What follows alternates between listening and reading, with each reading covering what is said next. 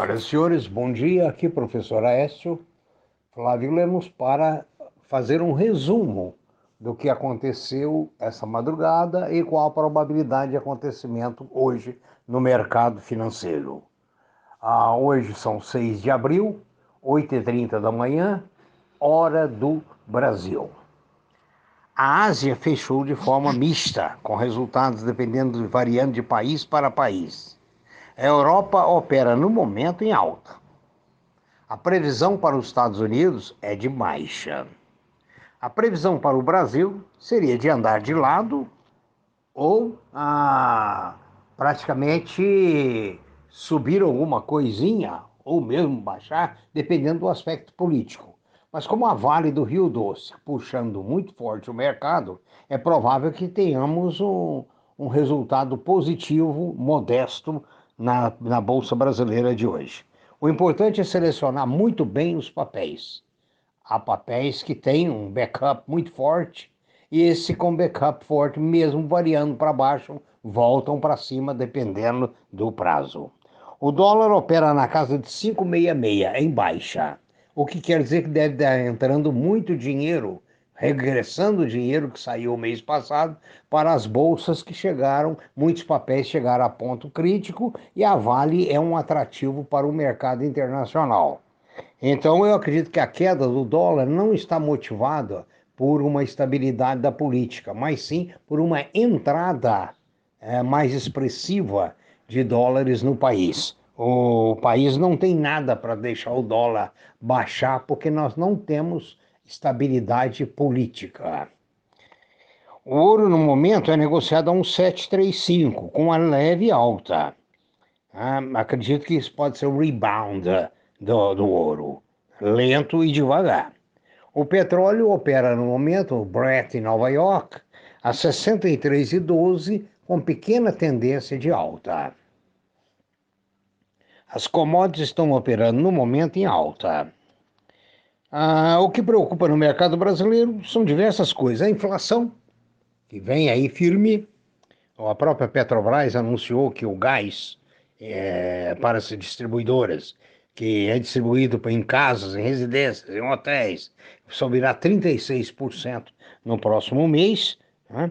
Isso deu uma péssima é, notícia para o mercado. Além da inflação, o, Outra coisa, na contramão do interesse para a saúde pública, a reabertura das igrejas é autorizado por um dos ministros do STF. No momento em que se prega o isolamento, prega-se o rigor no, no relacionamento é, das pessoas, distância, máscara, as igrejas abrem. É isso aí deve ter muito interesse financeiro atrás disso aí. Ah, não deve estar entrando dinheiro no caixa das igrejas. Então, um ministro ah, motivado por excesso de religiosidade, vamos chamar assim, né? excesso de amor a Deus, né? está abrindo a, a, as igrejas. Né? A vacinação continua lenta e, economicamente falando, a vacinação é a chave. Enquanto a maior parte da população não estiver bem vacinada e os índices de internação não caírem significativamente, a economia não deslancha.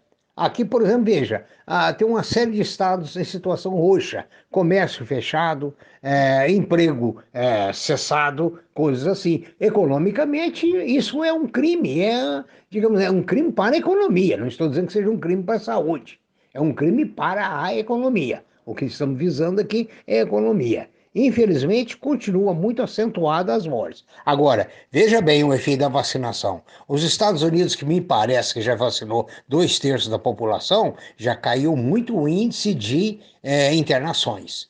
A China também.